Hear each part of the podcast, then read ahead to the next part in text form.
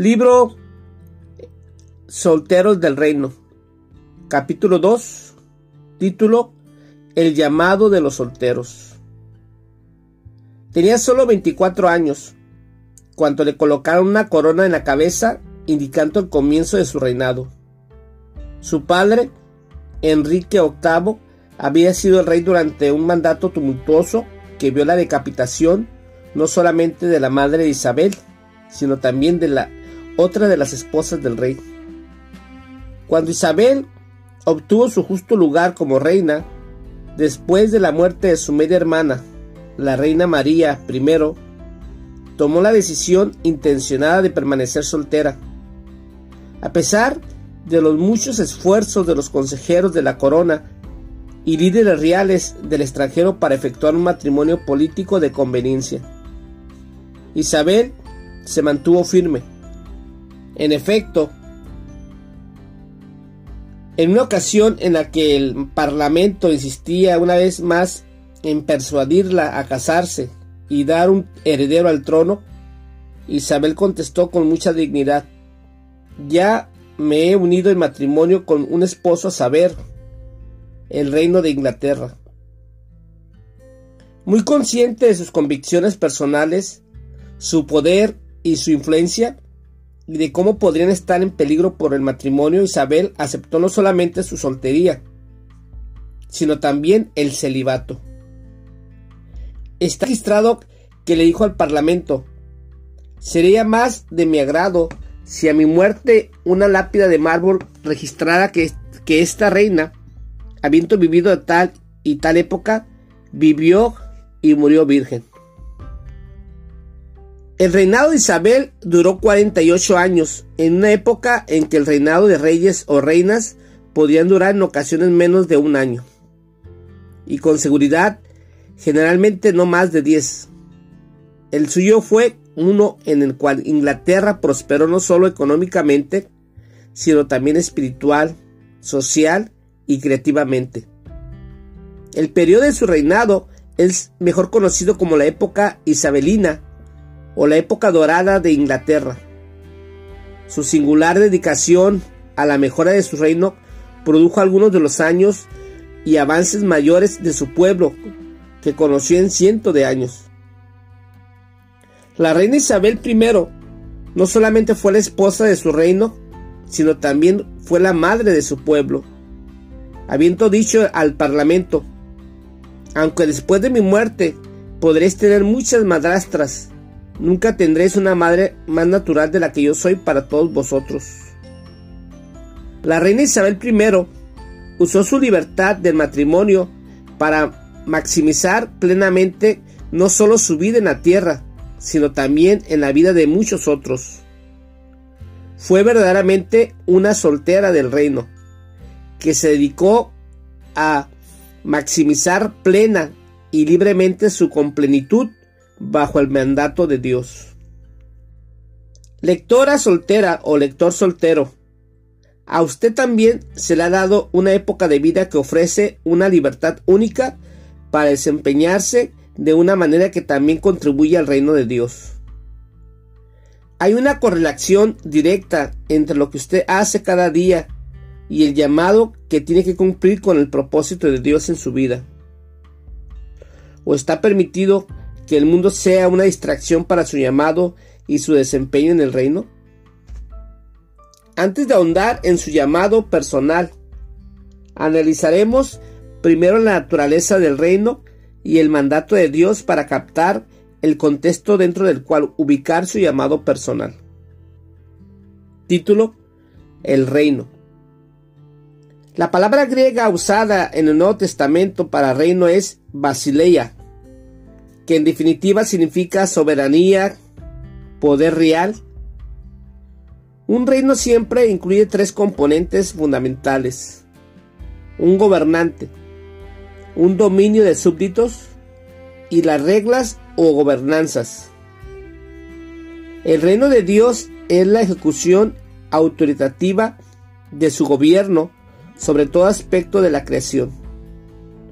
El programa del reino es sencillamente la manifestación visible del gobierno de Dios sobre todas las áreas de la vida.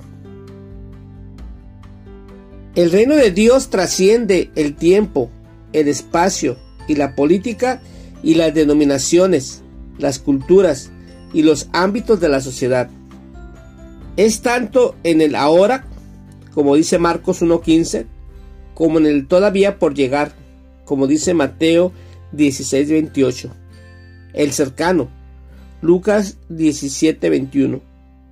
Y al distancia, Mateo 7.21 gobernado por sistemas del pacto, el reino tiene diferentes dominios y responsabilidades, los cuales deben trabajar en conjunto con las otras bajo el gobierno divino y sobre la base de una norma absoluta de verdad.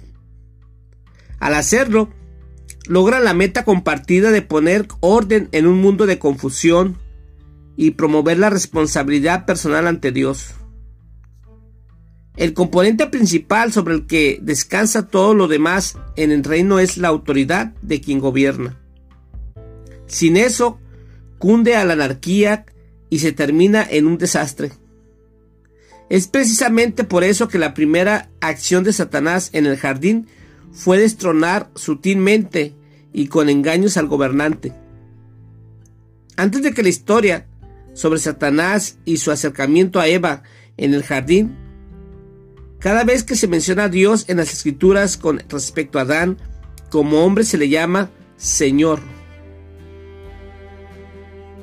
Dios. Cada vez que leemos las palabras Señor, el término hebreo en el texto original es Yahveo. Yahvé significa literalmente amo y gobernante, absoluto. Es el nombre de Dios que usó para revelarse a la humanidad en referencia a su relación con nosotros. Ante este punto, en las escrituras, Dios se reveló a sí mismo como creador, que es el término hebreo Elohim. No obstante, cuando Satanás habló con Eva acerca de comer lo que tenía prohibido, no se refirió a Dios como Señor. Dios básicamente eliminó la palabra Señor quitando el aspecto relacional de amo y gobernante absoluto. Y en lugar de eso dijo, ¿de veras Dios les dijo? Por lo tanto, Satanás procuró reducir el reinado de Dios y su relación con la humanidad mediante un sutil pero significativo cambio en su nombre. Al hacerlo, Satanás mantuvo el concepto de la religión mientras eliminaba la autoridad, el gobierno y la relación divina al, eliminar la palabra Señor. De la naturaleza autoritativa de la relación entre Dios y Adán y Eva, y al pasar por alto a Adán dirigiéndose directamente a Eva, Satanás no solamente incitó a la humanidad a la rebelión, sino también anuló el dominio que el hombre debía ejercer sobre la autoridad de Dios. Cuando Adán, como Eva, comieron del fruto por desobediencia, eligieron cambiar cómo veían a su creador de Señor. Dios a simplemente Dios, lo que provocó la pérdida no solo de su relación íntima con Él, entre sí, sino también del poder, del dominio que fluye del soberano máximo del reino. Pasaron de una relación con Dios a lo que hoy comúnmente se conoce como religión. Hay dos respuestas a toda pregunta. La respuesta de Dios y la respuesta de los demás. Cuando se contradicen, todos los demás están equivocados. Si se elimina el título de amo y gobernante absoluto de la relación de un soltero o una soltera con Dios, básicamente se pone la respuesta de Dios al mismo nivel que la de todos los demás. El pecado de Adán fue permitir que el punto de vista humano que Satanás había iniciado prevaleciera sobre la voluntad y la palabra revelada de Dios.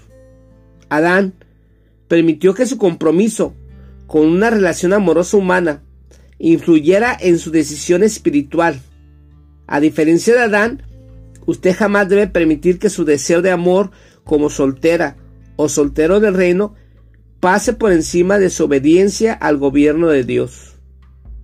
Soltero o soltera, solo al, incorporar al Señor de nuevo en su relación e identidad, podrá experimentar la libertad, el propósito, la complenitud, el dominio y la victoria para los que fueron criados. Al buscar primero el reino de Dios y su justicia, Mateo 6:33, recibirá todo lo demás. No necesitará forzarlo a buscarlo o a tramarlo. Le será dado. Título Su derecho a gobernar. Gran parte de lo que he visto como pérdidas en el cuerpo de Cristo a lo largo de varias décadas de ministerio ha sido el resultado directo de, los creyentes al no comprender y no comprenden ni llevan a cabo su autoridad dada por Dios, es su derecho a gobernar en el reino. Mucho de este fracaso se debe a la incapacidad de las iglesias de reparar el daño que ha causado al subestimar a los solteros y de no reposicionar a los solteros en algún lugar de equidad y provecho para el reino, tanto en la iglesia como para el beneficio de la sociedad en general. Ahora, es posible que usted no se considere un gobernante. Es cierto que no lleva una corona en la cabeza como la reina Isabel.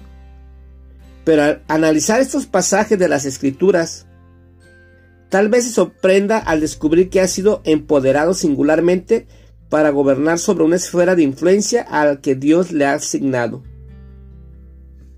Explorar la teología fundamental de su autoridad espiritual, como se revela, es su derecho a gobernar.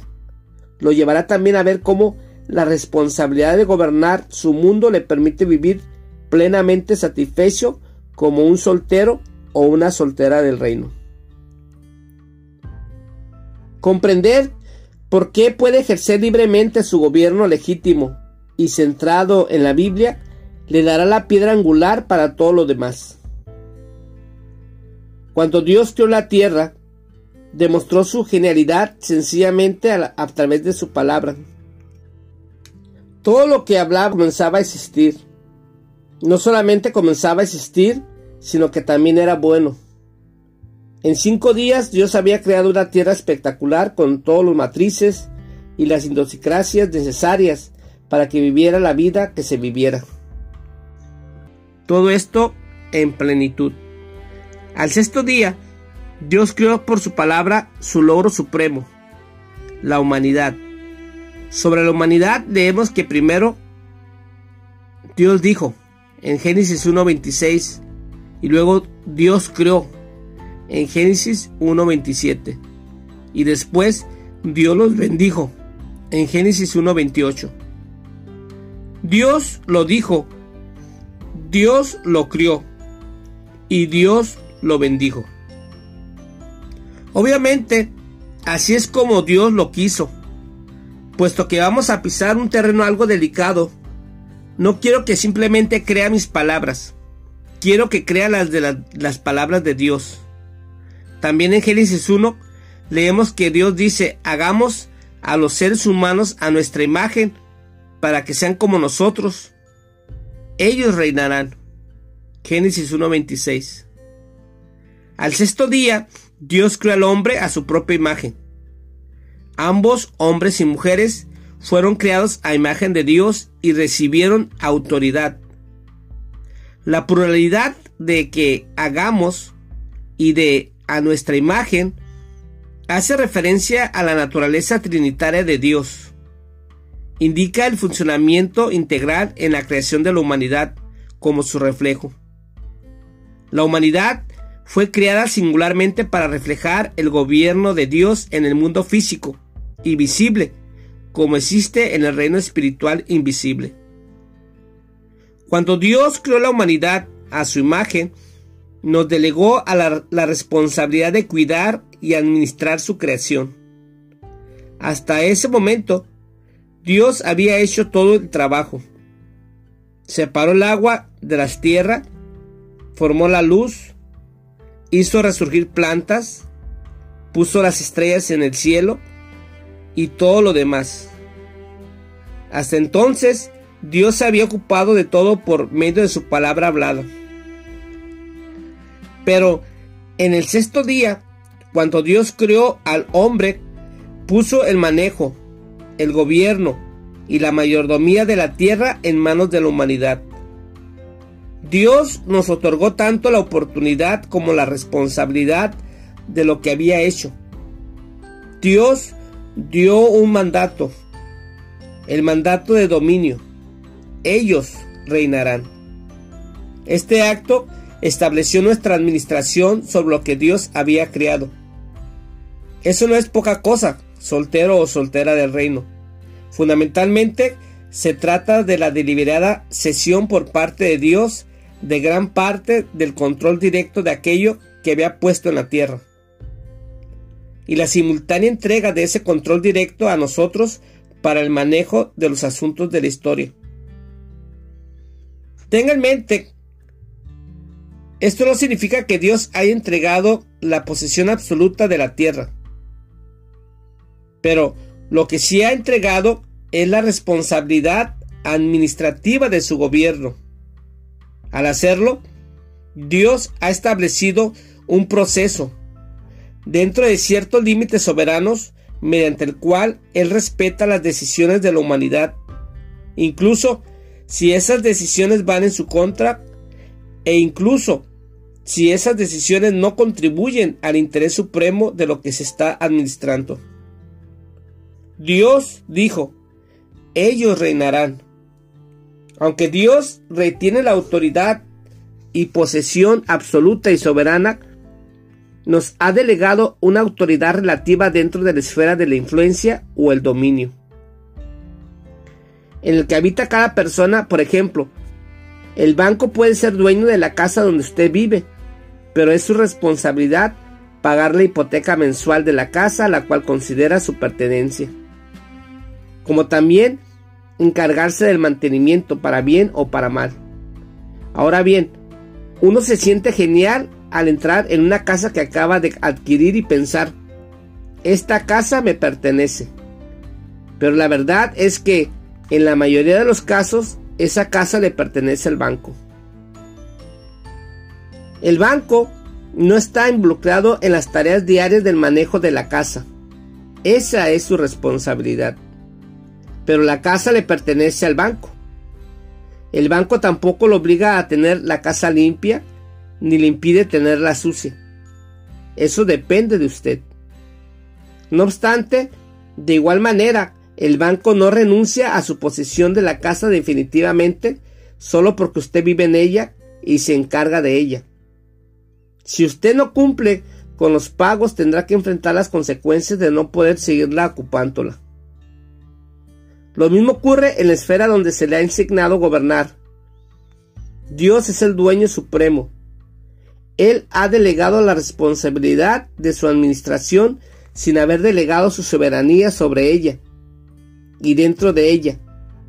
Las decisiones que usted toma afectan de manera directa a la calidad de vida en la esfera en la que usted se opera y tendrán mucha relevancia en el crecimiento o la disminución de su esfera de influencia con el tiempo. Dios no impidió que Adán y Eva comieran del fruto, pero controló las consecuencias cuanto lo hicieron, reduciendo su dominio respecto de lo que había ordenado a que fuera originalmente. Lo que Satanás ha hecho al intentar aumentar su influencia sobre la tierra es ensombrecer el derecho legítimo y ordenado por Dios de la humanidad para gobernar, manchándolo con matrices de autocomplacencia e insignificancia. Lo ha hecho en un intento de manatear, maniatar a los creyentes para impedirles cumplir con las responsabilidades del reino que les fueron encomendadas. Sin embargo, David, un hombre conforme al corazón de Dios, y un rey que ejerció una gran autoridad, claramente articuló el elevado nivel en que Dios colocó a la humanidad, para bien o para mal, mostrándonos cómo debemos operar dentro de nuestra esfera de influencia. David escribió en el Salmo 8, Cuando miro el cielo de noche y veo las obras de tus dedos, la luna y las estrellas que pusiste en su lugar, me pregunto, ¿qué son los simples mortales para que pienses en ellos? Los seres humanos para que de ellos te ocupes. Sin embargo, los hiciste un poco menor que Dios. Y los coronaste de gloria y honor. Los pusiste a cargo de todo lo que creaste y sometiste todas las cosas bajo su autoridad. Salmo 8 del versículo 3 al 6. En este pasaje, David alaba a Dios no solamente por la grandeza de su creación, sino también por la gloria y la majestad que ha dado a la humanidad, así como por el gobierno que se le ha entregado. Dios ha puesto una corona en la cabeza de toda mujer y de todo hombre. Usted es majestuoso, Usted pertenece a la realeza. Usted es importante. Fue criado para ser un soltero o una soltera del reino que está cumpliendo con una asignación del reino. No obstante, el enemigo no quiere que usted sepa todo esto. Satanás no quiere que usted sepa que tiene gloria, honor y dominio que Dios mismo le ha dado para vivir en la tierra. Mientras Satanás pueda impedirle pensar como parte de la realeza, puede impedir que actúe como parte de la realeza. Mientras pueda mantenerlo pensando que no es nadie, o que no cuenta y que no tiene voz, puede mantenerlo actuando como si no fuera nadie, como si contara como si no tuviera voz.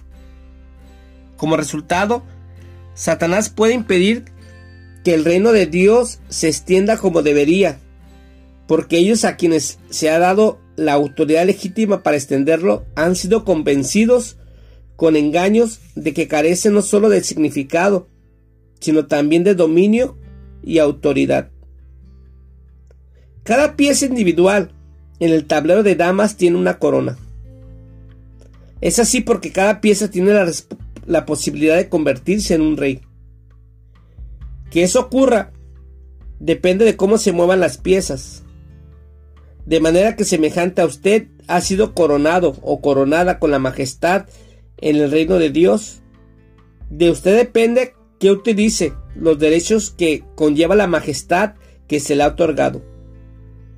Mientras Dios es el rey soberano y absoluto, Él le ha otorgado a usted una área para gobernar en su nombre, según sus reglas, y su imagen como soltera o soltero del reino.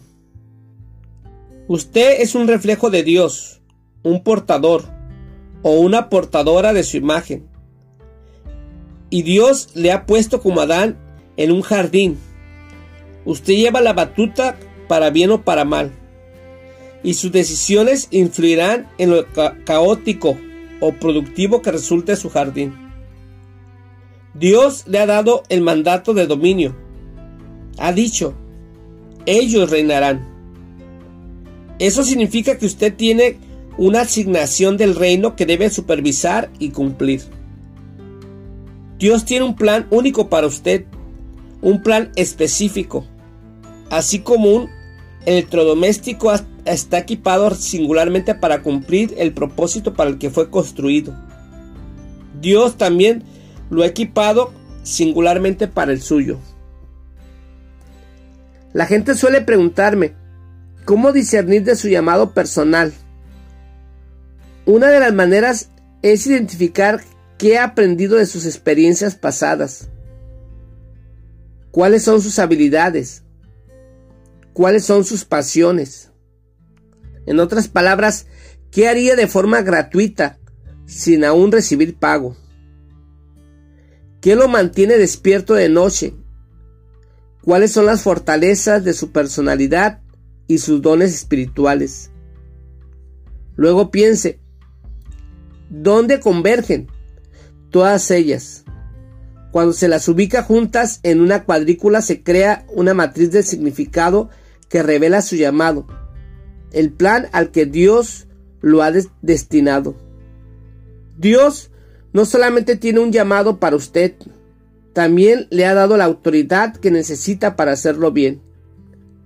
A lo mejor ha perdido la ventaja de esa autoridad en algún punto del camino a causa de malas decisiones o descuido.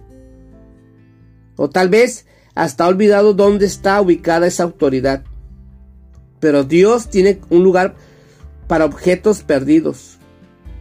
De modo que usted pueda recuperar lo que el enemigo le ha quitado o le ha instigado a engañosamente a, perder. Como soltero o soltero, es fundamental que identifique y cumpla con su propósito. Esta es una etapa de gran libertad para explorar sus dones, pasiones y experiencias y ver cómo se combinan en su llamado.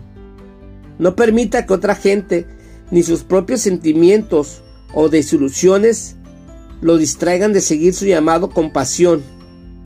Recuerde, la manera más rápida de que Dios consiga ubicarlo donde quiere que usted es usted es permitirle utilizarlo donde usted ya está.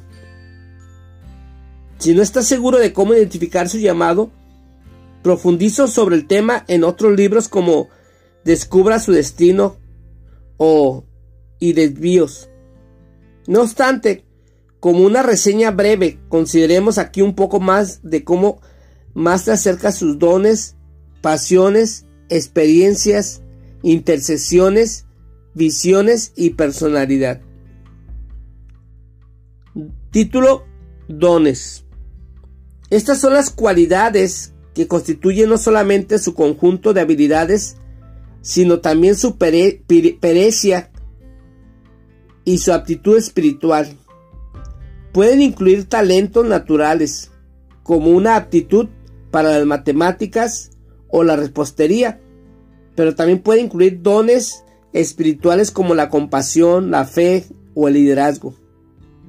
Dios lo ha equipado singularmente con un conjunto de dones que influyen con más libertad en que usted para otras personas.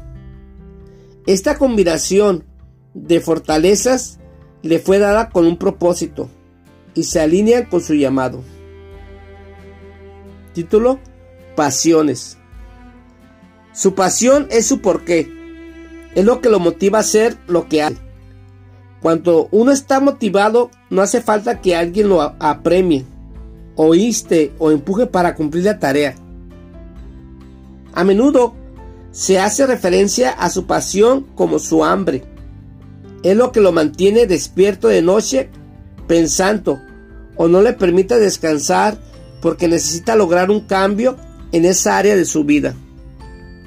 Una buena manera de identificar su pasión es preguntarse ¿Qué haría sin que nadie le pagara por ello? Lo hace porque cree en su valor, lo disfruta y desea hacer del mundo un lugar mejor por medio de ese talento. Título, experiencias. Por, momentos, sus experiencias pueden parecer al azar o inconexas, pero nuestro Dios soberano le ha permitido intencionalmente pasar por experiencias que lo han convertido en la persona que es ahora. Algunas fueron positivas, otras negativas, pero todas han desarrollado su mente, su corazón y su espíritu en lo que ahora es usted. Identificar patrones en las experiencias pasadas o patrones en las que se aprendió de esas experiencias y luego alinearlas con sus dones y pasiones puede ayudarla o ayudarlo a identificar, a, a confirmar su llamado. Título, intersecciones. Otra palabra que usamos con frecuencia para intersecciones es conexión e incluso red. Es como una autopista donde convergen los caminos y uno tiene la oportunidad de cruzarse con otras. Otras rutas estas conexiones divinas son la forma en que Dios lo conduce a su llamado. A lo mejor es una persona con la que uno termina trabajando, pero que conoció al azar, o una iglesia a la que uno comienza a asistir que termina proveyendo una vocación. Podría ser el amigo de un amigo que lo pone en contacto con una organización en la que se termina ofreciéndose como voluntaria o voluntario, sea lo que sea, no es al azar. Dios ha creado intersecciones en su vida, que lo llevan al punto A al punto Z, kilómetro a kilómetro. Mantenga los ojos abiertos a las intersecciones porque con frecuencia son indicadores de dirección. Título Visión. Su visión es un sueño que ha surgido en su corazón. Es su perspectiva del futuro o algo que anhela realizar las visiones vienen de diversas formas y las personas pueden tener diversas visiones en su vida. Cada visión sirve como una guía a la realización de su propósito y su llamado. Hay pasos que dar para validar la visión. Por eso, lo estoy animando a seguir sencillamente cualquier pensamiento que le venga a la cabeza. Pero una vez que ha confirmado que su visión viene de Dios, será una parte integral de cumplimiento en su destino. Título Personalidad. No hay dos personas con las mismas experiencias o con la misma personalidad. Ambas personas son introvertidas, otras extrovertidas. Algunas personas prefieren que las cosas tengan determinado orden, mientras que otras prefieren que la vida fluya al azar. Algunas son altamente lógicas, otras son altamente emocionales. Cualquiera que sea el caso, Dios ha diseñado y ha escogido singularmente su personalidad para que se adapte al llamado y al destino para el que lo ha creado. Cuando uno vive en el propósito ordenado por Dios, uno puede ver y ser verdaderamente uno mismo. No hace falta intentar ser alguien más porque uno encaja perfectamente en las necesidades y la estructura de lo que hace. Uno es libre de ser quien fue creado para ser. Cuando converjan esos seis elementos, comenzará a experimentar lo que significa ser íntegro y estar enfocado en su propósito. Por ejemplo, los, electrodomésticos son creados con un propósito. Las neveras no cocinan los alimentos. Las estufas no enfrían los alimentos. Las tostadoras no abren latas y los abrelatas no tuestan el pan. Todos son electrodomésticos, pero no fueron creados para cumplir la misma función. Usted ha sido criada o criado singularmente por Dios para el propósito especial que Él tiene para que usted lo use para la gloria de Dios, a su propio bien y para ayudar a otros. El llamado del reino le dará satisfacción y beneficiará a quienes lo rodean a la vez que podrá de manifiesto a Dios y a su poder, su gracia y su misericordia. Título Póngase en marcha. A lo mejor ya conoce su llamado o sencillamente conoce partes o trozos del mismo. Sea lo que sea que conozca, lo animo a que se pongan en la tarea de cumplirlo. Dios siempre apunta a un blanco en movimiento. ¿Qué estaba haciendo Adán cuando encontró una esposa? No había salido a mirar a muchachas, porque no había ninguna u otro ser a su alrededor. No estaba soñando despierto con el día de su boda. Adán estaba ocupado, llevando a cabo el papel que Dios le dio a, el de cuidar el jardín del Edén. Y más específicamente estaba nombrando a los animales cómo se llamarían. De la misma manera, Dios no quiere que usted esté sentado o sentada esperando, enfocado o enfocada en el día de su boda, que pierda de vista los placeres y el propósito de Dios que tiene para usted hoy. Quiere que esté trabajando para él hasta que él crea el día de su boda, si así lo hace. Quiere verlo prosperar plenamente en su propósito ahora mismo. Mis padres solían llevarme de paseo en un carro junto con mis hermanas y hermanos el domingo por la tarde. La, meta era simplemente salir, no ir a un lugar en particular. Eso fue entretenido por un tiempo, pero luego se volvió aburrido. ¿Va usted por la vida sin rumbo? ¿O tiene una misión y un sentido de llamado en su vida? ¿Tiene usted una pasión de parte de Dios que lo motiva? Si es un cristiano soltero o una cristiana soltera, es porque Dios lo mantiene así. Y debería saber por qué Dios quiere que trabaje en ese llamado por el periodo que Él juzgue. Correcto, porque usted ya es completo en Él. Vivir libre y plenamente por Cristo es su llamado como creyente no casado, requerirá un cambio en su enfoque, de la preocupación por el matrimonio, su pasado, su futuro y sus carencias o anhelos a una preocupación por Jesús y su propósito en su vida. Pablo escribió en 1 Corintios 7:35, Les digo esto para ayudarlos, no para ponerlos limitaciones. Lo que quiero es que vivan en el buen camino, que se entreguen completamente al Señor sin distracciones. Cuando mi esposa y yo viajamos a Nueva York, cada primavera generalmente nos gusta pasar cierto tiempo haciendo compras por la Quinta Avenida y sus alrededores. Un día, cuando estábamos ahí, nos cruzamos con un grupo grande de personas que miraban una vidriera en la tienda de Macy's. Con curiosidad por saber qué había reunido todo ese grupo, nos acercamos a ver. En la vidriera había maniquís que exponían algunos de los estilos y modas más recientes de la temporada. Mirando lo más cuidadosamente que pude, seguía sin poder entender qué había atraído a esa multitud de gente. Parecía una vidriera típica, es decir, hasta que comencé a percibir que algunas personas del grupo hacían caras y gestos a los maniquís. Eso me pareció raro, hasta que comprendí que uno de los maniquís en realidad no era un maniquí. Era una mujer vestida de lujo y parada perfectamente inmóvil entre los maniquís. los observadores estaban intentando desesperadamente distraerla y obligarla a moverla sin éxito.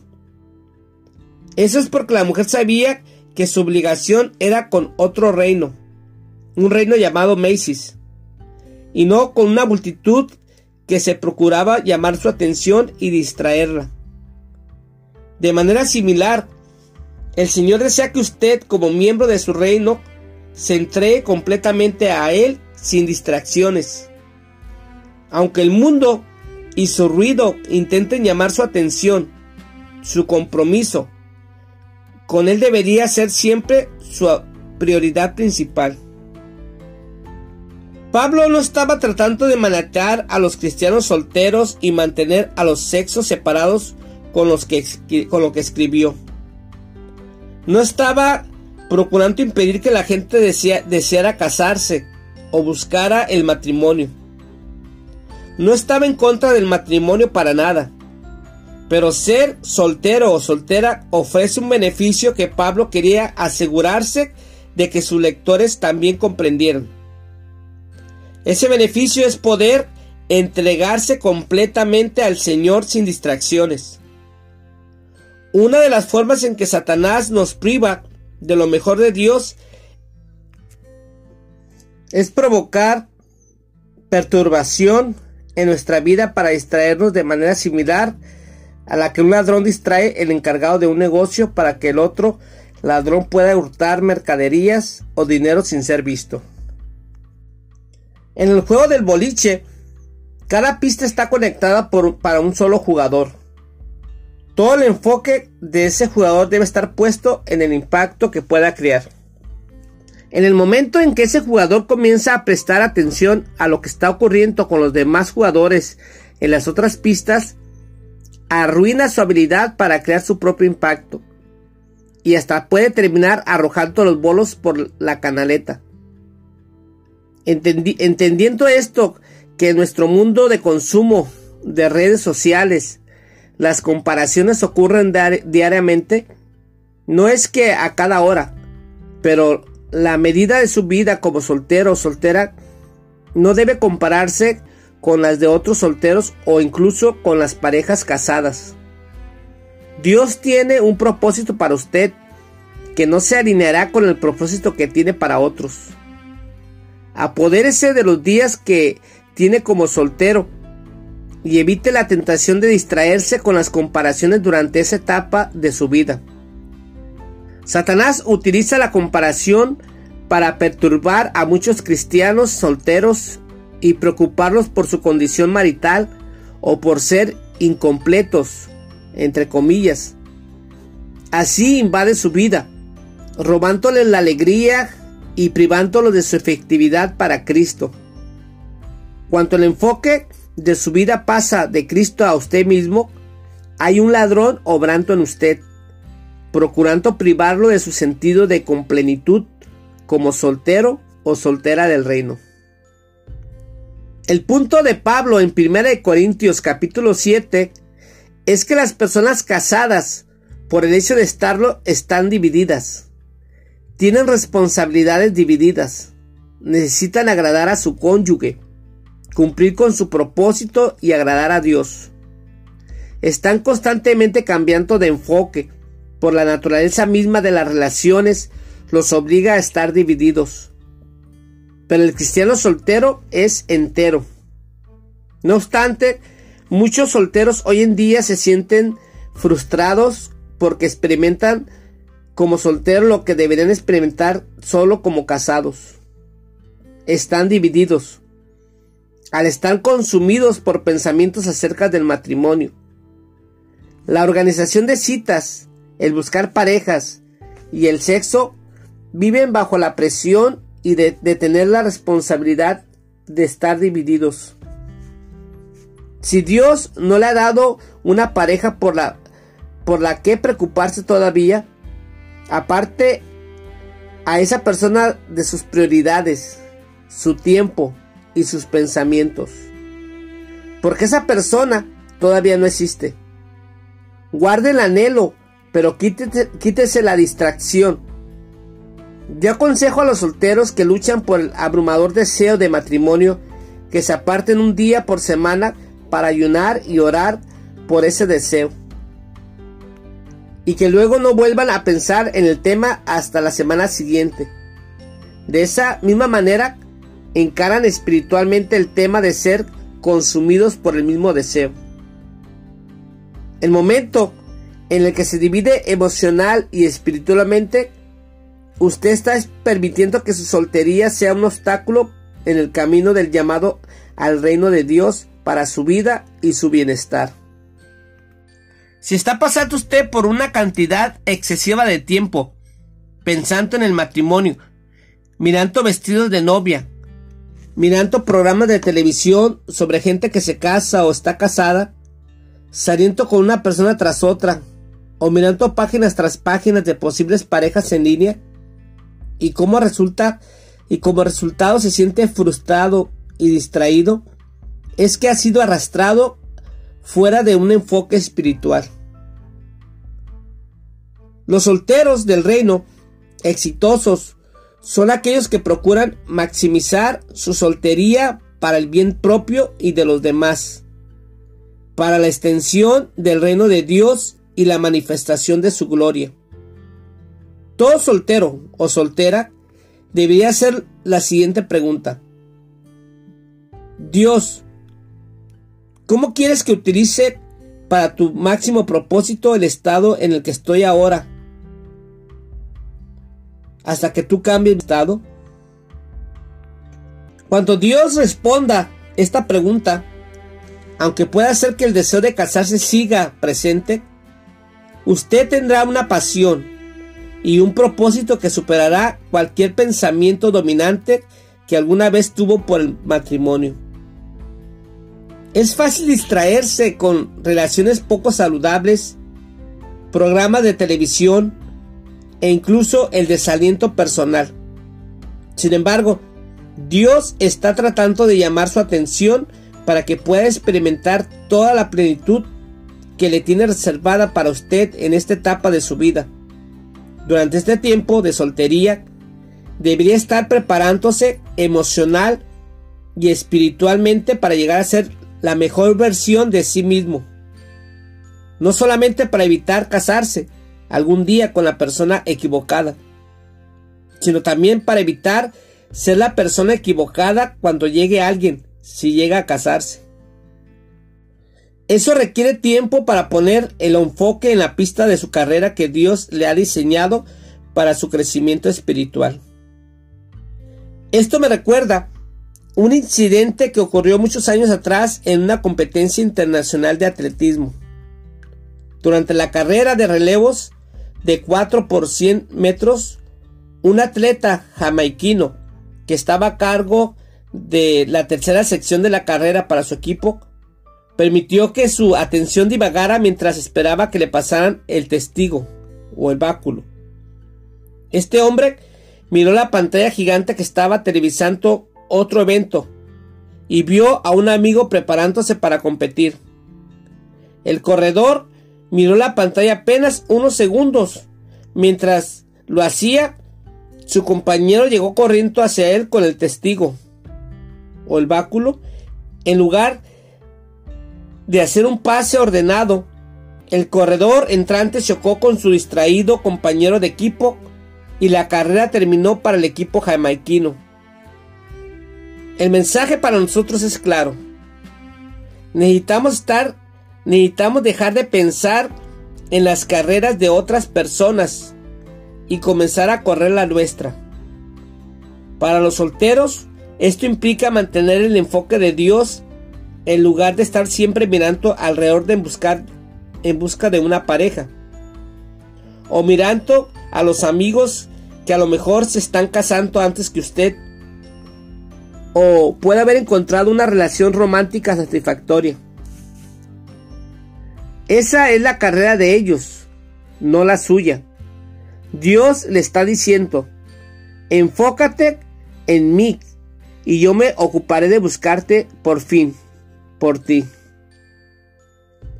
Me encanta la historia del hombre de negocios y el americano nativo que caminaban por una calle ajetrada y ruidosa. De repente el americano nativo se detuvo y dijo, escuche. El otro dijo, ¿escuchar qué? Preguntó el hombre de negocios. ¿No lo oye? Respondió el nativo. Es un grillo. ¿Un grillo? No oigo nada dijo el hombre de negocios. Pero el nativo miró a su alrededor y, vio un grillo sobre la acera. Se acercó, lo levantó y se lo mostró al hombre de negocios que observó asombrado. No lo puedo creer, dijo el hombre de negocios. Aquí estamos en pleno centro de la ciudad, con todo este ruido y toda esta gente, y usted oyó un grillo. ¿Cómo lo hizo? Le mostraré, dijo el otro hombre. Tomó algunas monedas de su bolsillo y las dejó caer en la acera. A medida que el dinero replicaba y rodaba por el suelo, veinte personas se detuvieron a mirar. Uno siempre oye aquello por lo que está sintonizado el oído, dijo el americano nativo. Muchos solteros nunca hallarán su pareja porque están sintonizados con sus amigos, las citas románticas o alguna otra cosa en lugar de estarlo con Dios. Pero Dios es el único que supo cómo reunir a Adán y a Eva. E incluso el único que sabía dónde encontraba dónde se encontraba cada uno. Soltero o soltera del reino, si pone su enfoque en Dios y trabaja para él en libertad que le ha otorgado, no tendrá que preocuparse de que Dios le encuentre cuando Él decida unirlo con alguien. Mire, Dios, mire a Dios y permita que Él busque por usted. Un día, mucho antes de que los teléfonos celulares y mensajes de texto estaban Yo estaba en el aeropuerto intentando llegar a la puerta del embarque para mi próximo vuelo, cuando escuché por el intercomunicador, Doctor Tony Evans, por favor vaya al teléfono, blanco de cortesía, más cercano para recibir un mensaje. Yo estaba concentrado en otra cosa, porque no quería perder mi vuelo y quería llegar a mi destino, de manera que me llevó unos segundos percatarme de que el mensaje era para mí. Fui hasta el teléfono más cercano y recibí un mensaje de mi asistente, que necesitaba avisarme sobre un cambio repentino en mis planes de viaje.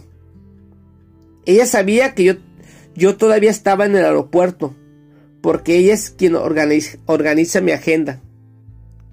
Mi punto es que esa llamada telefónica me encontró en medio de miles de personas que también tenían vuelos inminentes y planes que cumplir. Yo estaba haciendo lo que se me había llamado a hacer, en camino a administrar la palabra de Dios a otras personas. No fui al aeropuerto para, pasear, para pasar el rato y esperar una llamada de mi asistente, pero cuando ella necesitó contactarme, no tuvo problemas, porque ella sabía dónde estaba, porque el aeropuerto tiene un sistema para hacer llegar mensajes importantes a los pasajeros. El hecho de que yo estuviera inmerso en un mar de gente en medio de una ruidosa terminal no fue ningún obstáculo. Dios lo ha enviado al aeropuerto porque quiere mandarlo a cumplir algún lugar, un mandato, y tiene un plan para que llegue ahí. Y cuando usted, como soltera o soltero del reino, decida que va, que va a enfocarse en Cristo y su plan y propósito para usted, si Dios quiere interrumpir sus planes y llamarlo por su nombre para darle un mensaje, sabe cómo llegar a usted, sabe cómo desviarlo. Puede seguir el rastro, llamarlo por su nombre y enviarlo en una dirección totalmente diferente. Una que ni siquiera usted sabía que era posible llegar a ella. Mientras tanto, si Dios todavía no ha hecho la llamada para conectarlo con su futura pareja, su papel es mantener su enfoque en Él y seguir andando con el llamado de Dios para usted ahora. Cuando está, cuando está camino hacia algún lugar con el Señor, preparándose para volar con Él en su llamado bajo su gobierno, Dios queda liberado para hacer las conexiones tanto con usted como para usted. Una de mis películas favoritas es la de Matrix. Trata de un hombre que vive y trabaja como programador de día y de noche como hacker. Luego un día, durante su vida normal y rutinaria, se le presenta un grupo de gente que le da la opción de dejar el ámbito de lo conocido y entrar en un ámbito que le depara poder, influencia, notoriedad y la posibilidad de convertirse en un superhéroe o en un héroe.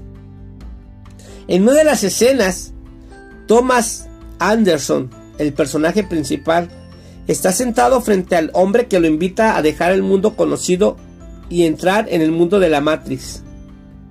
El hombre que lo ofrece a Anderson elige entre una píldora roja o una azul.